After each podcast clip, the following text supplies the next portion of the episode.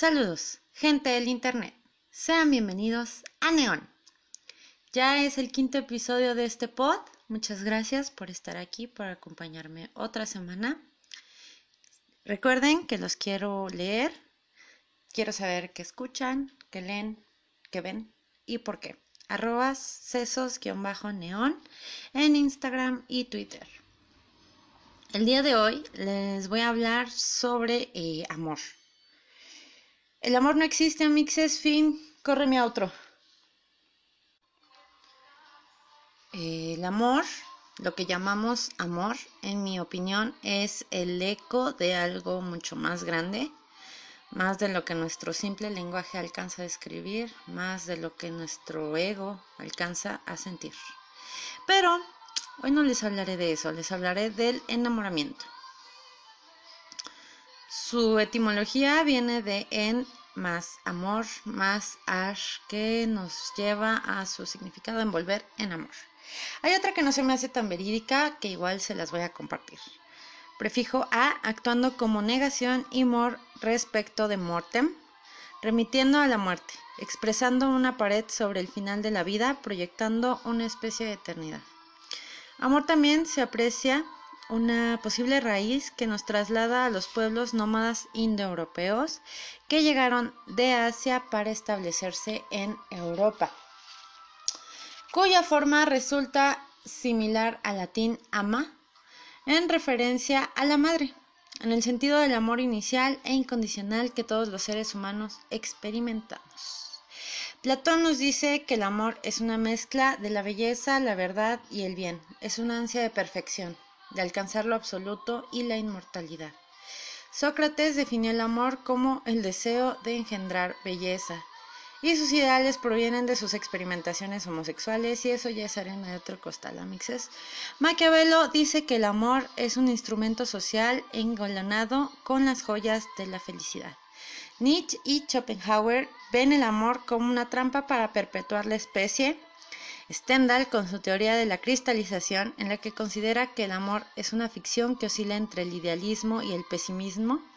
Chino y Nacho dicen que el amor es una magia, una simple fantasía, y Moderato lo compara con un accidente químico que guió a una combustión. Sea cual sea la definición, todos tenemos una idea de lo que es y lo que es enamorarnos. Quiero decirles que he visto cómo es esa idea.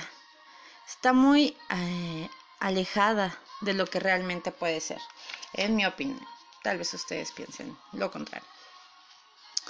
Les voy a decir qué pasa en nuestros champiñones, en nuestro cerebro cuando, entre comillas, nos enamoramos. En nuestro cerebro, nuestro champiñón, porque si cortas un cerebro parece un champiñón, bueno, es otra historia. Este, nuestro champiñón, en nuestro cerebro, hay unas, unas cosillas graciosas que se llaman neurotransmisores que hacen que nuestro cuerpo reaccione. Cuando estamos con alguien que nos gusta, nuestros niveles de nuestra hormona del estrés, que se llama cortisol, aumenta. Eso hace que nos sintamos nerviosos, ansiosos y en ciertos casos sudorosos. La dopamina hace que este, entremos en una especie de euforia por estar con la persona que nos, que nos mueve el tapete. Y eso hace que la veamos eh, nada más con sus cosas buenas. Hace que exaltemos sus cosas, sus, sus, ¿cómo se llaman? Sus características positivas.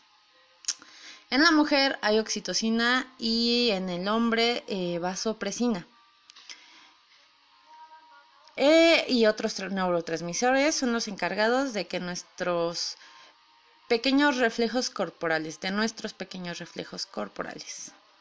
En las mujeres eh, la testosterona aumenta, lo cual nos vuelve más agresivas y desinhibidas.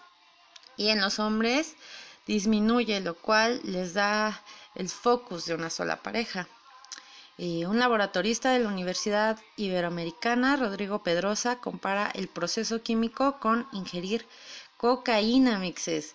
Obviamente no en la misma eh, nivel, porque pues La cocaína es, es un químico que pues exalta y altera eh, ahí nuestro, nuestro champiñón, nuestro cerebro.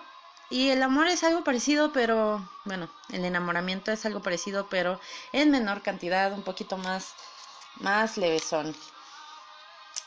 Ok, por eso es tan fácil confundir atracción fuerte por eh, ideales establecidos consciente o inconscientemente con amor. El día de hoy vamos a tener a dos personajes totalmente inventados. Sus nombres son Pepe y Julia. Pepe y Julia están muy Agustín y Turbide en un bar.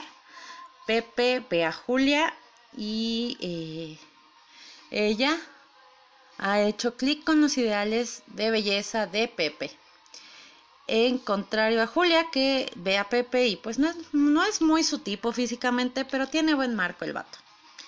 Él se acerca y el resto de la noche desarrollan la química suficiente para irse juntos. Tal vez Pepe hizo reír demasiado a Julia o eh, ambos estaban muy intoxicados, entonces esa es otra, otra alternativa. A mixes nunca busquen el amor en un bar. A este punto, el cerebro de Julia ya se elevó su cortisol y un neurotransmisor llamado oxitocina. Oh, oxitocina. ¿Qué es eso de la oxitocina? Se preguntarán ustedes. Bueno, eh, es eh, un algo, un pequeño algo que hay en las mujeres. Hace que desarrollemos los lazos, hace que desarrollemos los vínculos. Se estimula a partir de, besitos o de... Eh, ¿Cómo se llama? cuddling, no me acuerdo de la palabra en español, pero se desarrolla a partir de eso. Y ¿saben qué es lo peor? Que aumenta en el orgasmo. Entonces, si Pepe resulta ser tan bueno como dice ser, Julia habrá quedado, entre comillas, enamorada para el final de la noche. Lamentablemente para los hombres no es igual porque eh, por la testosterona y eso y bloquea algunos neurotransmisores y esas cosas. En ellos actúa la vasopresina, que se las comenté hace rato, pero ¿saben en qué punto actúa ya cuando han establecido un tipo de compromiso con su pareja? Entonces ya debe haber pasado un buen, un buen tiempo para que Pepe eh, se comprometa a estar con Julia únicamente. Entonces puede que pase, puede que no pase eh, esa noche. Muy bien. Avanzando en la fiesta de químicos en nuestro interior, le subamos la idea que tenemos sobre el amor. Ya sea que realmente tengas una idea sólida, formada de lo que es eh, el amor, o solo tengas la imagen que te dieron tus padres, buena o no tan buena, o solo tengas la idea del amor formada por esa canción que escuchaste de la banda MS. Anyways, Basados en esa idea, Julia y Pepe seguirán su relación. Después de unos caóticos meses de que Julia eh, se lava a Pepe y Pepe no sabía que estaba en una relación realmente porque Julia nunca se habló y solo lo asumió, Julia le dice a Pepe que ha cambiado. Y la realidad de las cosas, Julia, es que Pepe siempre fue así. Solo que la dopamina y la euforia que te provocó solo te hizo pensar en las virtudes de Pepe y déjenles digo que a veces esas virtudes son hasta creación nuestra. Ah, hay ocasiones en donde decimos, eh, ¿por qué has cambiado tanto? Antes no eras así. No, amixes, la persona siempre ha sido así, pero nunca lo vimos realmente.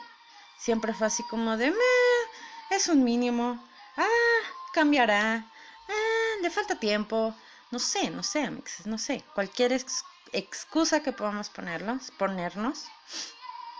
Y no, la gente siempre fue así. Entonces, Pepe nunca fue lo que Julia le puso de adorno. Entonces, ¿qué tenemos ahora? A Julia buscando el eh, efecto de la dopamina en otro lado y tenemos a Pepe berreando porque, no sé, no supo cuidar a Julia o esas cosas. No sé.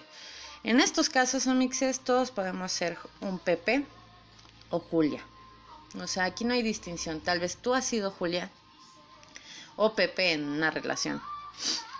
Me estoy yendo por otro lado, pero quería darle fin a ese tormentoso amorío de Pepe y Julia. Pero bueno. Lo que trato de decir es que lo que nos diferencia de los animales, que es crear lazos y desarrollar sentimientos por una persona, es lo mismo que nos vuelve animales. O sea, a veces formamos relaciones con el mero así en caliente con nuestros químicos y decimos, Simón, me voy a casar con esta persona, va. Pero son nuestros químicos reaccionando a mixes, o sea, hay que darle un poquito más de pensamiento a ese tipo de cosas porque luego pasan, este, no sé, que las personas resultan ser agresivas, violentas incluso, eh, manipulativas, y lo que hoy llamamos eh, tóxicos o tóxicas entonces, pues no, nadie quiere eso. O sea, y, puede pasar, no sé, hasta con tus amigos. O sea, eh, porque son los mismos procesos cerebrales. A excepción de que eh, a veces son más intensos. Pero bueno. Y realmente hay que tomar conciencia de las decisiones que tomamos con respecto a nuestra vida amorosa. Por partes, desarrollar nuestra persona porque no vamos a ir regando partes de nosotros por la vida. Somos seres incompletos la mayoría de las veces y es nuestra responsabilidad completarnos, no la de alguien más. Ese es un asunto muy importante, mixes, porque luego andamos buscando superhéroes, andamos buscando superheroínas que nos saquen de nuestra miseria humana. Y les voy a decir por qué esto es erróneo porque así se forman lo que les decía hace eh, unos momentos, la toxicidad. De que una es insegura o uno es inseguro y buscan que otra persona les dé esa seguridad, pero pues creo que se los comenté en, en el episodio de la ballena, no podemos confiarle nuestro desarrollo a otra persona. ¿Por qué? Porque nadie va a hacer lo que nosotros podemos hacer por nosotros porque a nadie le interesa. Nosotros somos los únicos que podemos desarrollarnos realmente y construirnos, edificarnos como personas que no necesiten a otras personas, que quieran más bien compartir con otras personas, porque somos seres sociales, ni modo que no lo hagamos. Introvertido, extrovertido, siempre vamos a socializar. Entonces, tenemos que formarnos para no achacarle nuestras deficiencias a otra persona, porque pues ni siquiera te va a solucionar nada y pues no, nos vamos a quedar más incompletos que antes incluso, porque si no decimos, no, es que tú me hiciste, es que no sé qué, pero no, amixes, nosotros solitos fuimos los que nos metimos en esa cueva porque no nos completamos antes de querer estar en pareja. Mm, ¿Qué más? Otra parte, identificar si tenemos un problema con relacionarnos y poner especial cuidado en ello. Por ejemplo, si nos cuesta abrirnos eh, a nuestra pareja, si tenemos demasiadas relaciones fallidas, no es porque todos o todas o todes sean iguales. Nosotros somos los que no hemos aprendido de todo eso. De que decimos que todas las mujeres son iguales, o todas las mujeres quieren lo mismo, o todos los hombres son iguales, o todos los hombres buscan solo una cosa. Y no es así, amixes. No es así. Tenemos que ver en qué ha fallado, en qué, pues no ha fallado realmente, sino qué deficiencias tenemos en eso de, relacionarnos con las personas, porque pues no podemos ir culpando a los demás, ¿no? ¿Saben? Tenemos que ver qué estamos haciendo nosotros para fomentar esas relaciones y para eh, en el fallo de esas relaciones. Tampoco es como que vayamos eh, fallando con todo el mundo, ¿saben? Pero poner especial eh, atención en eso, en ajustar en granitos para que pues no siga pasando, porque si no toda tu vida va a ser una serie de, de eventos desafortunados y relaciones fallidas y te vas a decepcionar del amor cuando el amor es algo muy bonito realmente, o sea, y es muy diferente a lo que les estoy hablando, para mi opinión. no sé qué sea el amor para ustedes. Y lo más importante, en mi opinión, es que si ya tienes una pareja actualmente, fomentar el cuidado por la relación. No solo andar por andar, realmente darle un sentido a estar con una persona. ¿Por qué? Porque, y me ha tocado verlo mucho con personas menores, o sea, digo, no, no soy la persona más experimentada del mundo, pero he visto que es como de me, me, pues pasó, ¿no? Y no tiene que ser así, amixes. Hay que darle realmente un sentido, hay que comprometerse realmente a conocer a la otra persona, porque a veces nada más queremos que sea de un solo lado, que solo sea ponme atención, dame eh, cosas, dame atención, dame cariñitos, dame mimos, y nosotros no no queremos dar nada, porque nos da miedo o porque no nos sentimos seguros o porque, no sé, X o Y razón. Entonces hay que realmente comprometernos a que estamos con otra persona y eso es una responsabilidad muy grande. Porque, o sea, si estar con uno mismo es una responsabilidad muy grande, compartir con otra persona es una responsabilidad aún más grande. Lo cual me lleva a decirles que si se van a ir a vivir juntos con alguien, Espero primero hayan vivido juntos, juntos, esto, ustedes solos, porque es algo muy, muy diferente. Esa es, es una, una, una pequeñita. Para ser honesta, a mis 25 años no sé qué es el amor. Eh, para mí es un misterio, como un hoyo negro. Tal vez exista, tal vez sea invención de nosotros, del humano. Pero por favor, no dejen que su aturdimiento e ideas erróneas los lleven a abandonar todo por alguien. Nunca lo vale, amixes, realmente nunca lo vale. Principalmente abandonarse a ustedes mismos. Y no me hagan empezar con la presión social. Ese es tema para después. Para este episodio saqué información de especialistas eh, femeninas pero debo decir que muy poco. Quiero exhortar al estudio, publicación y lectura de más mujeres.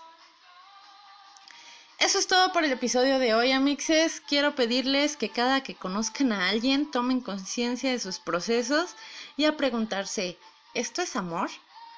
No olviden que quiero saber de ustedes, que ven, que leen, que escuchan y por qué. Pueden escribirme a sesos-neón en Twitter e Instagram. Hasta la próxima semana, donde matemáticamente les explicaré por qué Rose y Jack no cabían en la tabla. Bye.